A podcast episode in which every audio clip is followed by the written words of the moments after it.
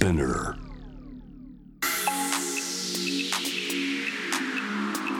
Amazon exclusive. Jam the world. Up close. ジャーナリストの青木治です。ニュースから今を知り未来を見立てる情報プログラムジャムザワールドアップクロース、えー、今回はもう番組でおなじみ時事芸人プチカシマさんをお迎えをして最近気になるニュースあれこれあれこれまあいろいろ出てくると思いますけれどもジャニーズ事務所の問題政治の問題その他その他いろいろ2人でお話をしてみたいと思っています、えー、その前にまずは今日のニュースをチェックしましょう。Headline News 2023年10月17日正午現在のニュースをお伝えします。中東を歴訪中のアメリカのブリンケン国務長官はバイデン大統領が18日にイスラエルを訪問してネタニヤフ首相と会談し人質の奪還や軍事支援について協議すると発表しました。またホワイトハウスはバイデン氏がイスラエル訪問後ヨルダンも訪れアブドラ国王のほかパレスチナ自治政府のアッバス議長エジプトのシシ大統領らとガザ地区への支援などを協議するとしています岸田総理大臣は新たな経済対策について給付措置に加え減税や社会保障負担の軽減などあらゆる手段を考えると述べ与党の提言を踏まえて具体化を図る考えを示しました。一方イスラエル軍が地上侵攻を準備するパレスチナ自治区ガザ情勢について在留する日本人の退避と安全確保に自衛隊機の活用を含め全力を挙げて対応するとしました。ロシアのプーチン大統領は今日ウクライナ侵攻後初めて中国を訪問しました。訪問中は北京で行われる巨大経済圏構想一帯一路の国際会議に出席し明日は中国の習近平国家主席と首脳会談を開く予定です。岡山県吉備中央町は町内の浄水場から国の暫定目標値を上回る有害な有機フッ素化合物 PFOA が検出され飲み水としての使用は当面制限すると発表しました。木原防衛大臣は衆議院補選の応援演説の中で自衛隊について言及した自身の発言をめぐり野党が求める辞任を否定した上で引き続き緊張感を持って職務に当たりたいと述べました。トヨタ自動車は部品メーカーの工場で昨日起きた爆発事故の影響が出ているため今朝から6つの工場の合わせて10のラインで生産を停止しています。最新 IT の展示会 CTEC が千葉市美浜区の幕張メッセで開幕しました。札幌管区気象台は今日札幌市の手稲山で初冠雪を観測したと発表しました。今日は稚内地方気象台も利尻島の利尻山で初冠雪を観測したと発表しています。東京株式市場午前の日経平均株価は昨日に比べて285円28銭高い3万1944円31銭で取引を終えました。午前11時30分の円相場は1ドル149円56銭から58銭の水準となっています。2023年10月17日正午現在のニュースをお伝えしました。Amazon exclusive. Jam the world. Up close. ジャーナリストの青木治がお送りをしてまいります「ジャム・ザ・ワールドアップクロース」えー、今回は、えー、もうこの番組でおなじみですね。月一宮台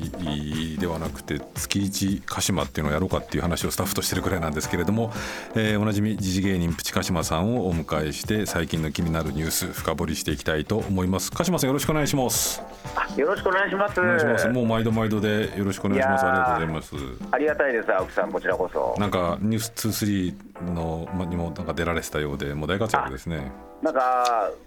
まあ、呼ばれたら出てるんで、なんで呼んでいただいてるのかよくわかんないですけども。なんでですか？だって時事芸人だからそれはやっぱりあれでしょう。やっぱりニュース番組情報番組もう引っ張りだこうっていうことでいいんじゃないですか？いやいや、もう青木さんを見て学んでますから、僕はあの テレビの、はい、何を言ってるんですか？テレビに出るとこんなに違うんだなと思って、なんかこうね、何が違う石田さんと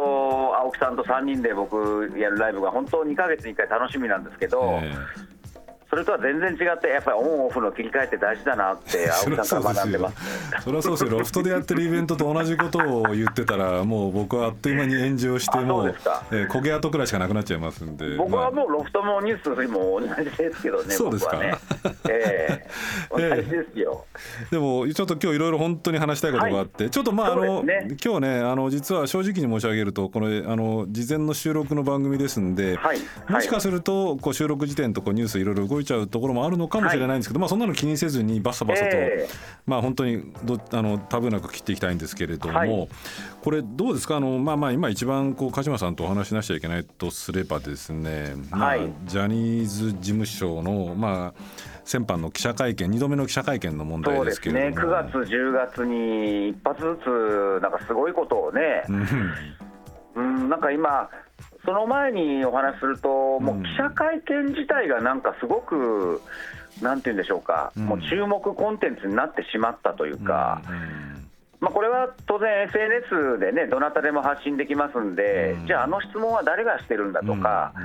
うん。今、なんであのとんちんかなことを聞いてるのはっていうのは、あのー僕の記憶では、イチローさんの引退時引退引退会見の時もそうだったんですよ。あそうですか。あれって、うん。要はスポーツ記者、番記者だけじゃなくて、うん。テレビからもいろいろ来るじゃないですか。うん。そうすると、イチローさんにふんわりとした質問が投げかけられて、うん例えば、イチローさんは私たちに大きなギフトをくれましたが、うん。これからはどんなギフトをくれるんですか？みたいな、うん。なんか、でこれ誰、誰が言ってるんだろうと思うと、やっぱりテレビ番組のレポーターとかが来て、いろんな人が混じってるから、うん。イチローさん自体の答えよりは、うん。この質問したの誰だよっていう、そういうツッコミが一つのエンタメになってるっていうのが、ここ数年ですよね。確かに鹿島さんおっしゃるように、これ結構今回のジャニーズの会見でもまあ重要な僕こう視点の一つだと思うんですけれど、はいかつて会見っていうのはある程度クローズドな場で、ええそこでこう聞いて喋ったことを新聞だったらこう、はい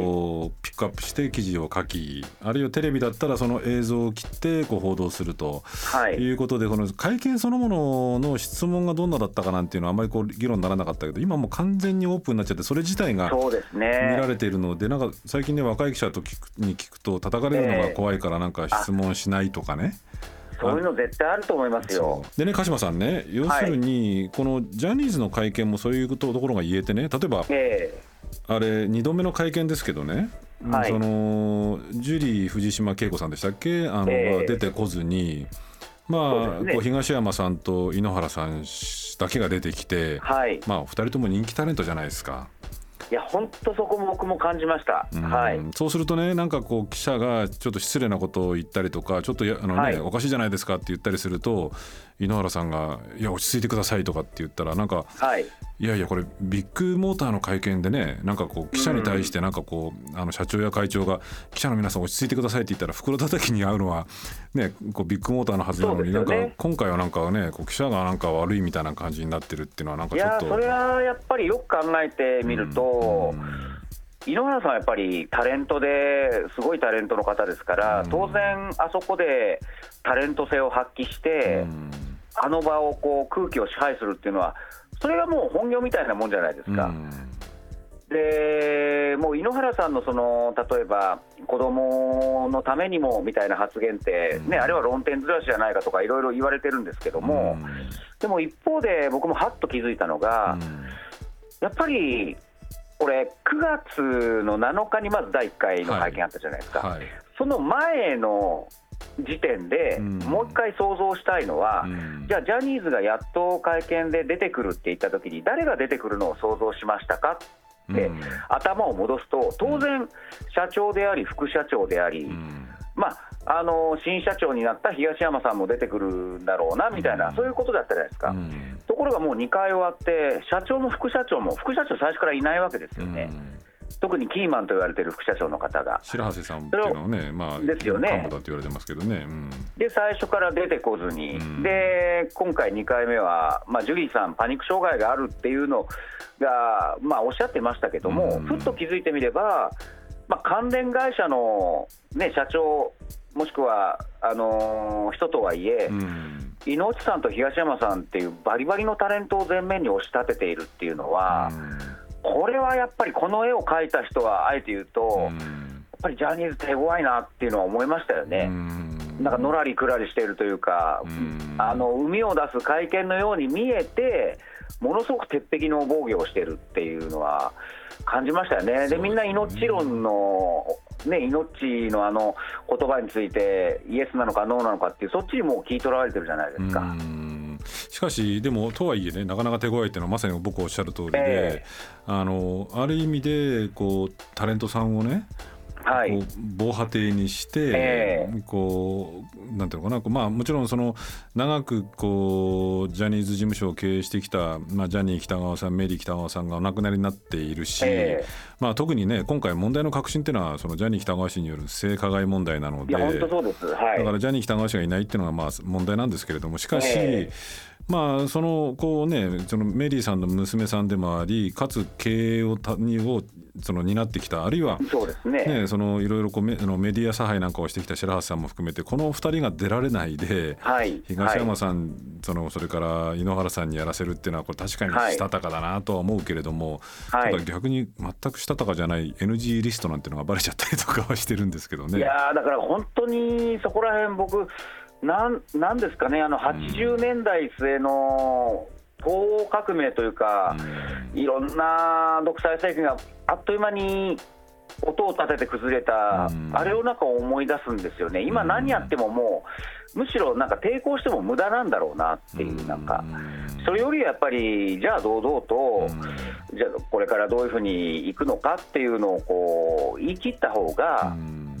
やっぱり何かもう隠してると込まれるようになってきてるので、うん。そこは何もこう反抗しない方がいいと思うんですけどもね、ジャニーズ事務所もね。これねもう一個。これまあ僕よりももしかしたら鹿島さんの方がはい。こう肌実感としてお分かりになるかもしれないこといくつか伺いたいんですけどね、はい、あの記者会見2度目の記者会見で僕、まあ、ちょっと先日「サンデーモーニング」でもちょっと言って、ええ。まあ、炎上ちょっと炎上したりとかもしたんですけれど、はい、はい、あの記者席から拍手が沸きましたよね。そうですね。あの井ノ原さんがこれ子供も見てるし被害者の方もいらっしゃるので皆さんええ。落ち着きましょうよルール守りましょうよ。うん。でこれは確かに鹿島さんおっしゃるように論点ずらしたしそもそもおかしなルール定めたのはあんたじゃないかっていうことを考えれば、おかしいんだけれどもそこで拍手が起きたっええていうね。特にまあおそらく芸能取材をしている人たち、あるいは芸能リポーター系の人たちなんかが、うん。そのに同調したのかなという気もするんですけれども、うん。この拍手についてって鹿島さんどんなふうに思われました？あのーあの後まあいろいろ記事も出てて、うん。もう本当にずっとこう、質問をさされないのにしてるから、まあ、イライラしたんだみたいな、そういう声も、あれはデイリー新潮かな、うん。なんかにありましたけども、うん。でも僕はやっぱりあの拍手っていうのは、うん。結局、井ノ原さんの空気のまとめ方もうまいし、むしろ今までのジャニーズのジャニーズへの忖度がそのまま構図化された会見だったと思うんですよ、記者会見そのものよりは。うん。やっぱり歌番組等ではうん。ジャニーズと被るグループとか人っていうのは番組側が勝手に忖度して出さなかったうん。みたいな指摘ずっとあったじゃないですか。はい。もちろんそれも勝手な、じゃあ100%忖度かって言えば、ジャニーズ側から何か言われたのかもしれないし、あったのかもしれないし、それがどんどんどんどん大きくなって、うん。周りが勝手に忖度していくっていう構図になったのかなと思うと、はやっぱり井ノ原さんの後のあの拍手っていうのは、その構図そのものが、うん。もう本当に可視化された、あこうやってある種、拍手しながら、ジャニーズは進されながら進んできたんだろうなっていう、うんそれが見事にもう可視化されちゃったと思うんですよね、あの拍手は。なる。ほどね。いや僕はあのてっきりその日本のメディアのダメさみたいなのがこう可視化されたっていうふうに思ったんだけど、ねえ。もう逆に言えば鹿島さんおっしゃるようにそのこれまでのある種の忖度の構図みたいなものが橋名君をあの瞬間こう会見でこう実演されてしまったと。そうですそうです。あの拍手にしても NG リストもそうですよね、うん。もう勝手にもう NG リストを作ったと言われてるんですけども、うん。まあ、もちろん事務所が最初からノータッチだったのかどうなのかというのは疑念はあるんですけども、うん。でも、まあ、最初のあのバレた時の言い訳からして制作会社の、ね、慌てぶりからしてめちゃくちゃ忖度してるじゃないですか、なんか。だからそれが今までの構図が見えたのかなっていうのもあるし。だからそういう意味ではまあ歴史的な会見だったのかなと思いますよね、でもちろん、その拍手したっていうのも、中にはやっぱり、ずぶずぶで関係が近いから、そうだそうだっていう命にこう感化されたというよりは、応援した拍手だったのかなとは思いましたけどね、どね。あの時見て。えー、これね、だからもう一個、そのもしかすれば鹿島さんの方が僕よりもその肌感覚でっていう話で言うとね、えー、今お話出ましたけれども、いわゆるその巨大芸能事務所ですよね、はい、まあ、はい、あのまあ、鹿島さんだからもうもう忖度なしに僕、何でも言っちゃいますけれども、えー、鹿島さん、もともとビートたけしさん、あのオフィス北野にいらっしゃって、はい、今はこう渡辺プロですけど、鍋プロにいらっしゃいますよね。これやっぱりその芸能巨大芸能事務所っていうものと、うん、そのテレビ局の関係であるとかね、うん、あるいはこうタレントさんとこの事務所っていうものの関係であるとかっていうものも、はいうんまあ、先ほど鹿島さんの言葉を借りれば、まあ、今回ジャニーズっていうまあ巨大なこう独裁帝国なのかどうかは別としても巨大な帝国がガラガラと音を立てて崩れていくと、この辺りやっぱりその芸能事務所のありようっていうものも変わっていくのか変えなくちゃいけないのか、今までの実態っていうのはその健全なものだったのかこの辺りどんなふうにこうお考えですか？それ考えると、まあ、僕自身のことを最初に言っておくと渡辺エンターテインメントに所属してますが、うんもうほとんど特殊な立場で、何かこう、事務所仕事でほぼ回ってるっていうよりは、もう自分のライブとか、まあ、原稿とか、しゃべりとか、YouTube とか、配信ライブとか、そういうのでほぼ回ってるので。なんか渡辺のおかげでっていう、その100%は別に違うんですよ、だから、まあ、あのちゃんと自由にも言えると思うんですけど、やっぱりいびつだと思いますよね、そのアメリカなんかだと、やっぱりね、あのタレントの代わりに交渉してくれる人がいて、まあ、なんかプロ野球なんかもそうですもんね。まあ、だからあれでしょ？大谷君なんか見てれば分かるけれども大谷君がある種こうエージェントの人を雇ってその人がこう球団だったりとかあるいはそのスポンサーなんかとかと交渉してくれるってそういうことですよね。そうですよね、まあ、本来だったらそれが普通だろうなと思うんですけどやっぱり日本の場合は事務所が大小あって、特に大きい方だと、なんかその、やっぱこの人がいるから一緒に出るとか、このこの人を使いたいからこの事務所を怒らしたくないみたいなのは、正直僕はそこら辺は未知の世界なんですけど。えー、あのこれはもう青木さんとかと、もしくは一般のリスナーの方と同じ知識でしか言えないんですけど、そういうのが事務所選考っていうのがやっぱあったのかな、強いんだろうなっていうのは思いますよね。まあでもいずれにしてもだけどこれはまあ芸能事務所の問題は大きいけれどもどっちかっていえばメディア側の問題ですよね。つまり、はいはい。そのね、それはもちろん一緒にこうタレントさんたちと一緒に歌番組作ったりバラエティー作ったりすればそれは仲良くなったりとか、あるいはそのこうこの人たちを悪く言えないとかっていうのが多少出るのは人間ですから当たり前だけれど、まあねはい、でもメディアですからね一方で問題があったらこうちゃんと報じなきゃいけないのに、そういうところまで全部控えちゃうっていうところの問題っていうことでいうとまあ事務所の問題っていうよりはメディアの問題ですよね。そうですね、だから本当にもう一気に今何もかもがなんかこう崩れていく感じもあるので。だから考え直す時期なんだろうなと思いますよね、だって今年のお正月にジャニーズっていう名前が消えるなんて、誰が予想したかってことですよね。そうですね。本当に、まあ、大谷選手のホームランは予想したあの期待も込めてね、予想した人はいるかもしれないけど、それ、全く予想できないじゃないですか。だそういう意味ではもう本当に動き始めているのかなっていうのは肌で感じるので、そうですよねいやいやだからまあ芸能人ももう自分の腕一つでっていう原点に戻るしかないんじゃないですかね。あれですもんね。そうか。確かに鹿島さんおっしゃるとですよね。だから去年今年の正月どころかね去年の「紅白歌合戦」見ながらね、はい、ジャニーズのタレントさんいっぱい出てて、えー、その時にねそのジャニーズが今年こんなふうになるとか、まあ、今年もしかすると一番予測ができなかった大ニュースかもしれないですよね。本当です本当です。でしかもそれもね、うん、まあ、もちろん20年前以上に文春がやってるっていうのもあるんですけど、うん、今年に限って言えば結局、外からじゃないですか、あれね、イギリスの BBC で、まあ、相変わらずそこは変わってないっていうので、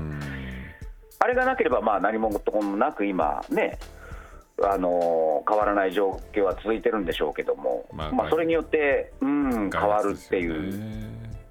うん、まあでもこのメディアの問題っていう意味で言うとこれあれですよね。あの今こう結構のまあ昔からですけどこう今度政治にちょっとテーマを移すんですけどね、えーなんかあの政局記事になんか鹿島さん痛くなんか追いかれた追いかれたっていうふうに聞いてるんですけど。追いかれじゃないです追いかれじゃないですか？青木さんに要は聞いてみたくて、うん、例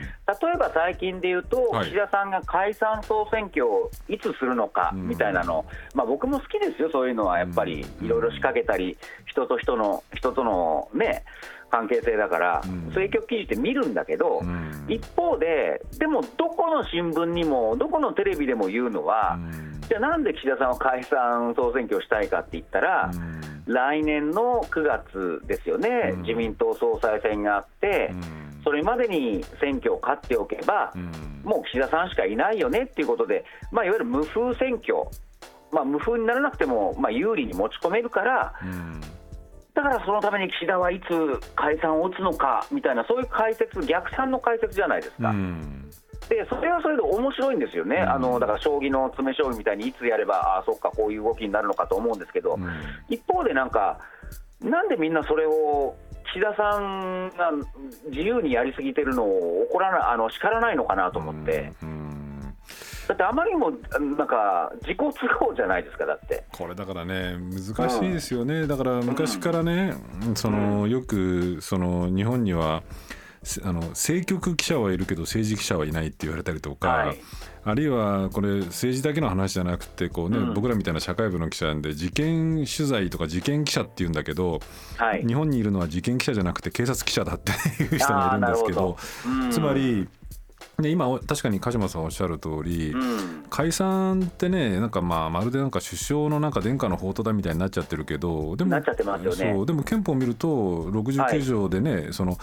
内閣不信任案が可決された場合には、はい、こう、はい、その総辞職するか解散できるっていうのはあるけれども。そこは分かったとしてもねそうなんですよね、はい、で7条にねその天皇の国事行為としての解散っていうのがあって、それがなんかまるで、なんかこう首相のこうなんていうの権限みたいになっちゃったんだけどなんか助言をするみたいなのがいつの間にかそうなんですよ、ね、形式的にでも首相の判断みたいになってるじゃないですか。そうただ一方でね、はい、これね多くの憲法学者が言ってるのに、はい、ののは首相の解散権ってよっぽどねこう政府提出の予算案が否決されるとか、うん、こうもうその不信任案可決に等しいようなこうそのこう重大局面でそのなんていうか、はい、こうその行政が機能しないとか、はい、あるいはねその権力っていうか与党の構図がまるっきり変わっちゃって例えば今自公連立だったのが自民と維新の連立になるとかね、はい、そういう時じゃないと解散なんてできないんだよっていうふうにみんな分かってるのにそうです、ね、そのね首相はいつ解散するんだとかなんか来年来年の9月ねその総裁選有利にするためにここでするんじゃないか明日するんじゃないかみたいな話ばっかりになっちゃうってだからまあ本当に。ひどいのは大義はじゃあどうするんだみたいな、うん、その話が普通にで大義はまあ何とでもなるんだみたいな感じで普通に言われてるじゃないですか。だからまあもちろんそのなんかそこまでも言ってもらってなんか論評なんじゃないかなって思うんですよね。なんかさあじゃあ岸田さんが誰々と会って一気に動動めき出したとかいやそれは面白いですよやっぱり読んでて僕も。だけどそれあまりにもなんか首相ペースに乗ってるよなっていうのは読んでて思うんですよね、最近ね。まあ、ある意味でこう、ね、冷めて言うんだったら、まあ、それが、えー、まあ、ある種の権力の強さであり、そのね、首相が例えば外交なんか典型ですけれどもねどっか外国行きました、はいはいはい、でそのね、えー誰か大統領と握手しました、えー、こういう共同宣言やりました。あるいは共同記者会見しましたっていうだけでもうそれだけである種ね、うん、その首相だったりとか、ね、その政権与党の人たちっていうのはもう圧倒的にこう報道量で圧倒しちゃうっていうのがあって、はいはいはい、まあ、それが権力の強さなんでしょうけど、うん、でもおっしゃるように特に政局なんかに関して言うと確かに鹿島さんがおっしゃるように面白いところもあるからそれを報じつつもしかし一方でもう一歩踏み込んだあるいはもっと俯瞰したこう解説であるとか批判であるとかっていうものがちょっと足りないんじゃないかっていうこと、ね、そうなんですよ。あの、うん、というのは、うん、この間あのドキュメンタリー映画の国葬の日っていうのを見て、はいはい、あの大島新監督の。最新作で、はい。ちょうどね、1年前の安倍元首相の国葬が行われた日をうん、全国10都市でカメラを置いてう、んいろんな人に聞いてるんですよ。うん。で当然、賛成、反対で、なんかこう、分断したみたいなイメージもあるんだけど、うん。全く興味のない、関心のない人もたくさんいるんですよね、はい。そのインタビューすると。うん。でそういう人たちの中でうん。印象的だったのは、うん。でも僕は賛成、私は賛成っていう中でうん。多かったのが、うん。でも安倍さん、すごく長く総理大臣やったから、なんかすごくなんかお疲れ様だからいいんじゃないですか、みたいな、長くやったっていうことに意味を見出してる人が結構多かったんですよね。なるほど。で僕、それがどうしても引っかかって、うんというのは、だって、総理大臣とか権力を掴んだ人ってうん、一日でも絶対長くやりたいに決まってるじゃないですか。うんで安倍さんなんかもあれ、回顧録とかにも書いてあるんですけど、うん。毎日まあ解散を打つのは、勝てるとしたらいつだろうってか考えたっていう、まあ、戦略として考えたんですよね。うん。だから一言で言えば、一日でも長く総理大臣を続けられる、権力を長く続けるために、でもやっぱ権力者ってそういうものだと思うんですよね。で岸田さんだってもう逆算して、いつ解散を打てたら、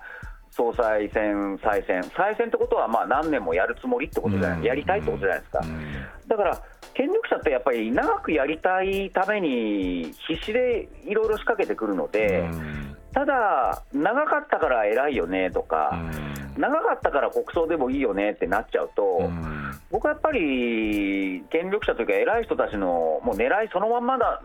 に乗っちゃうんだなっていうのを改めて感じたんですよね。つまりこうあれですねこう最初の話に戻していくと、ええ。その政局記事ええ誰それと誰それがあった、で首相はどうも解散をこのくらいに考えてるんじゃないかとか人事をどうするとかっていう、まあ日々その一見客観的に見えるようなこう、なんていうのかな政治取材みたいなものを積み重ねていくことがあるいは続けることが結果的に権力者たる時の政権の主だったりとか首相の、まあ、ある種ちょち持ちというかこうこうなんていうかなこうそのなっちゃいますよねってことですよね。うんということですね。みんな結局、解散総選挙いつだろうっていうことで、うん。でも岸田さんしかわからないからみたいに、まあ、当然そうなんですけど、うん。そうなっちゃうじゃないですか。うんだからそれがね、なんかどうしても一方でこう読みつつ、見つつ気になるんですよね。まあまあ、それが権力者なんでしょうけど、まあでもあれじゃないですかそしたらもうそれをこうなんていうのかなこうそうじゃないですよっていうかねそのところをこうコメントしてもらうために鹿島さんをこういろいろこうキャスティングみんなしてるんじゃないですか？それ青木さんが言ってくださいよ、それ。でも、まあなんか今、減税とかね、うんなんか言い始めて、でも減税するには、税税のことには国民の審判を取るとか、なんか森山さんとか言い出して。うん。これも結局、減税ムードを利用して、要は解散の大義にしたいだけじゃないですか。うん。これねあの鹿島さん本当あの僕以上に新聞各紙読み込んでるんで、ええ。ちょっと逆にこう興味あるんで聞きたいんですけどね、はいはい。あの安倍さんの時ってねええ。あの安倍政権下っていうのは安倍さんっていうのはまあよかれやしかれこうかなりこうええ。敵を作って叩くっていうのがそ多くて、ね。特にメディアもね完全に分断をしていて、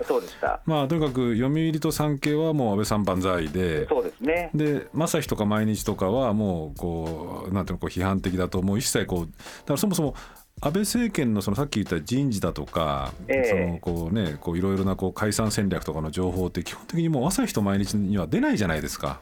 そうですね。で、うん。一方で読売とか産経にはそれがもうそのいち早く出るみたいなことがはいずっと続いていた、は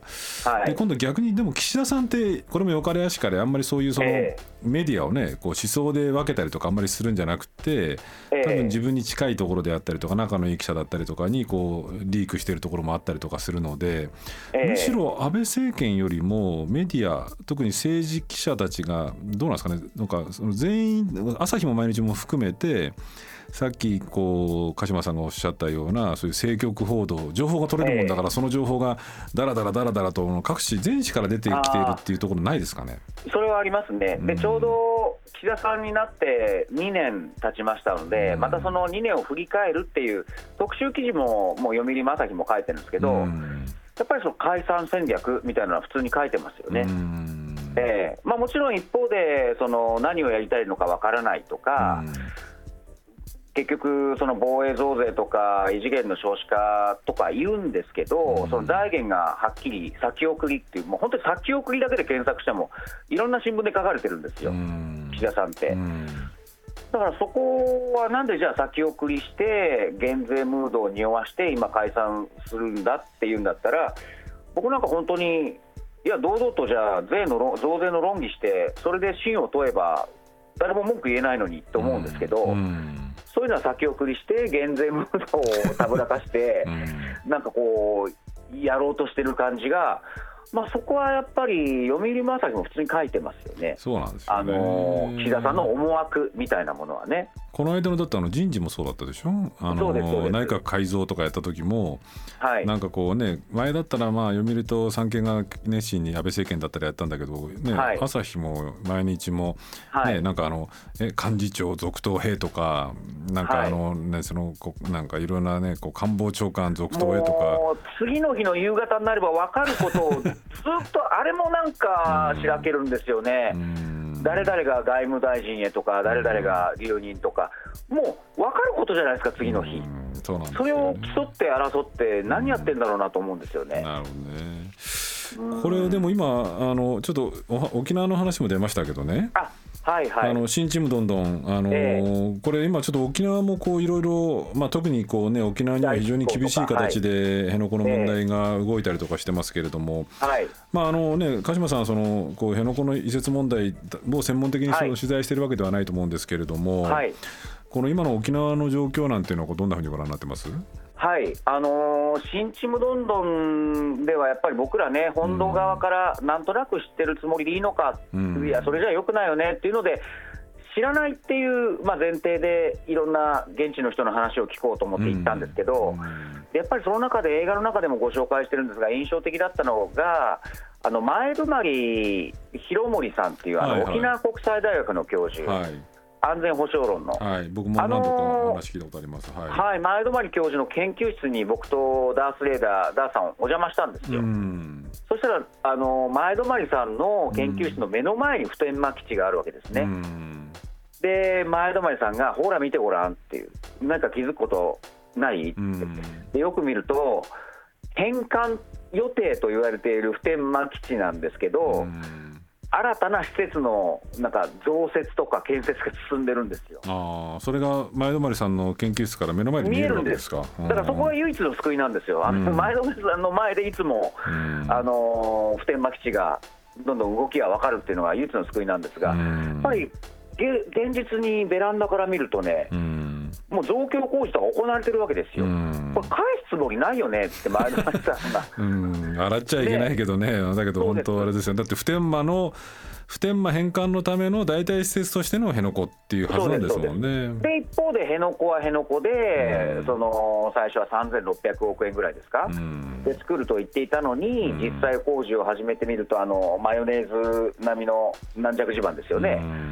で9300億ぐらい、もう試算では2兆とか3兆近くいくっていう試算もあるって言って、でこれ、東京新聞にこの間載ってたんですけど、前泊教授が、その今年3月にですね、基地の建設視察に訪れた米軍の幹部が、その辺野古の工事を見てね、この基地は何のために作っているのかと。言ったんですか？ドローンの時代には使えない不要な基地だって周囲に漏らしたっていう情報を前泊さんが掴んでで東京新聞が報じていたんですけど、まあ、結局もう四半世紀前のあの計画と今と合ってないしでただでさえ軟弱地盤でずっと続くわけじゃないですかこの工事って。でじゃあ、そのお金ってどこに続けるのかっていうのもそうですし、まあ、あと、これはね、今まで言ったのは工事の技術論ですけど、そもそもが、もう沖縄ではもう民意が何度も出ているのに、辺野古のっていうね、それが一切スルーされているっていうのが、まあやっぱりこれ、もっともっと知った方がいいし、切実に、沖縄になんでそんなに押し付けられてるのっていう事実は、気づいた方がいいんじゃないかなって僕とダさん思ったんですけどね。改めてですけど。あれですよね、うん、だからまあ今鹿島さんおっしゃったようにまあね沖縄にこれ以上過重な基地負担を押し付けるってことが、えー民意も考えれば正義ではないっていうのは全く同感ですけど、はい、でもねこのその費用だってね1兆2兆3兆って。まあこれね、お豆腐じゃないんだからみたいな感じで増えていって。小池さんが昔オリンピックのこと言ってましたよねなんか そうですよね。オリンピックあね豆腐じゃないんだからって。そう。でもそう考えるとこれ本当にでそれで果たして完成するかどうかもうわからないし、ねはい、しかもねこの基地何のためなんだって言われてしまうとこれなんねえー、何で辺野古はどんどん増強してるわけじゃないですか。返すつもりないなっていうのは普天間がね。あごめんなさい、あの普天間ですね、ね。返すつもりないなっていう。なるほどね。これ、あれですか、沖縄にはまたなんか取材とか、そういうので行かれる予定あるんですか？沖縄ですね、この間、舞台挨拶に行ったんですけども、桜坂で、はい、8月、新チームどんどんが、はい。うん、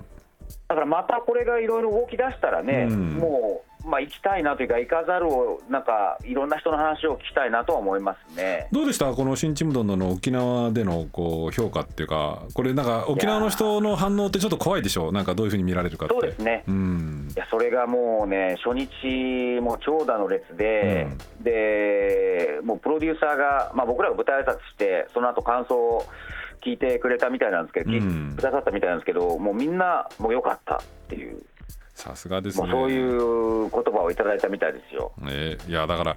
ね僕らもなんかこうねこう沖縄についても僕も基本的には本土の人間なので、はい、ねこう本できるだけ沖縄のこうことを考えながらと思っても、まあ、どうしてもねいろんなこう沖縄の人にしてみると、えー、なんか上から目線に見えちゃうところもあるのかななんていうところで気にね、はい、少しその沖縄の人の反応っていうのがものすごくこう気に,、気になるんですけど。だからパーッと来てパーッと映画作ってって思われる人もいるかもしれないし実際そうなんで、だからそれぐらいのまああのー、僕らでもここまでちょっと気づきましたっていう、そういうなんか問いかけにしてるんですよね。なんかこう、僕らがもう全部沖縄知ったから、なんでお前ら知らないんだとか、そういうもう、そういうんじゃなくて、全然もう知ったとも思ってないですし、もうこれがもう始まりの始まりだと思ってるので、せめてもう、あれっていう気持ちだけはみんな考えようよっていうのはやっとですけども。うん。だから現場でいろいろ話聞くっていうのは大事だなと思うんですけどね。ってことはまたあれですね。沖縄沖縄ドキュメンタリー。だってもうあれでしょ。鹿島さんだってもうこれドキュメンタリーもねこれで何本目？2本目？2本目です。2本目でしょ、はい、もうこれでなんかこうね、さっきおっしゃってましたけど、そのね、鍋プロに、鍋プロに別に頼らなくても、まあもうこれでガンガン稼げますよみたいな。頼らなくてもなんて一言も言ってない、頼りたいですよ、もう本当に。っておっしゃってたから、ね、またこの3本目、4本目で、なんかもうすっかりなんかこう、ドキュメンタリー監督の道をこう歩んで歩んでいかれるんじゃないかなと思ってるんですけどね。まあでも選挙自体はね、いつでもありますんで、うん例えば、もうそういう興味のある選挙区、例えば次、もし、ね、解散・総選挙となったら、八王子なんかは行ってみたいなと思いますしね、萩生田さんのね。あのあれでしょ？あのなんか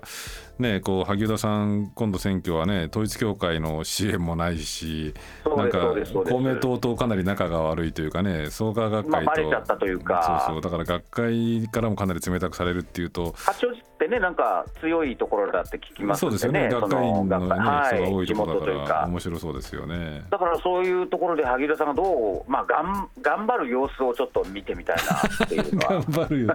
頑張るですね、はい、応援する気持ちでなんか見てみたいなっていうのがありますね。その辺、はい、その辺があれでしょうね。鹿島さんのいいとこですよね。僕はついついなんかこう大冗談におかしい。萩生田さんおかしいとかって言っちゃうんだけど。あのー、そんなの見てられるかよとか奥さん言い出しそうじゃないですかなんか。そうそうそうだけど。そこはやっぱ現場に行って萩田さんみたいな感じで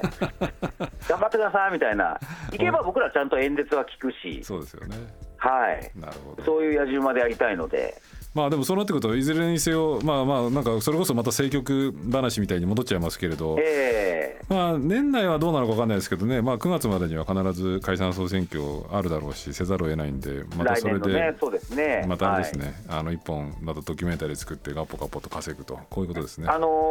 もうなんかダースさんとは、うん、例えば来年の1月に台湾の総統選挙ってあるじゃないですか。ああいうのも見に行きたいよねっていう。やっぱりあれ選挙マニアからすると、台湾はもうさらにすごいよっていうお祭りでっていう。あでもね、それで言ったらね、まあちょっと当面ないですけどね、韓国のね選挙ってのは面白いですよ。あのあそれ行きたいですね。日本と違って面白いですし、はい、あとね、今えネットフリックスとかでも韓国とか台湾のその選挙を描いた面白いんですよ。面白いですよ、ね、だからやっぱりそう海外もいいなと思って海外っていうかもう本当すぐ近くですけどね。あとはねあのあれですよ。あのアイデアとしてはもう今は違うでしょうけれど僕かつてねあの徳之島ってあのはい、徳之島のですね、はい、あの、はい、まああの徳田太郎さんっていうですね、はい、特集会っていう病院を作った徳田太郎さんの出身地のこの選挙っていうのもね、僕あの選挙戦そのものじゃなくて選挙の話をいろんな人に聞いたんですけど、はい、まあ面白かったですよ。あのいいですね、えー、だからもちろん大きく大きくっていうのもいいんですけど、うん、例えばその構図がはっきりしてれば、うん、いわゆる誰もこ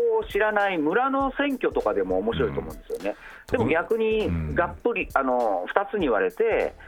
なんかすごい選挙が行われてそうじゃないですか。そうなんですよ。徳之島はね、そうなんか、そう徳之島だからちょっと現生がバンバンバンバン飛び交ってたみたいですし、そ、ね。はい、れから、はいはい、ねこう選挙に行かせるためにも寝たきりの老人をなんかこうなんていうのこの台に乗っけてこう あの投票所に連れていくとかね、そういうの凄まじい選挙だったみたいなんで、まあ確かに選挙そういうのを見てみたいんですよ。でもだけど台湾も選挙も確かに面白そうですね。それドキュメンタリー楽しみなので、はい、ぜひ。もしあの、まあ、ドキュメンタリーというかまあ報告トークライブでぜひこれはやりたいなと思ってるんで、で、ね、あとまあ、ご当地に行って美味しいものも食べるっていうのも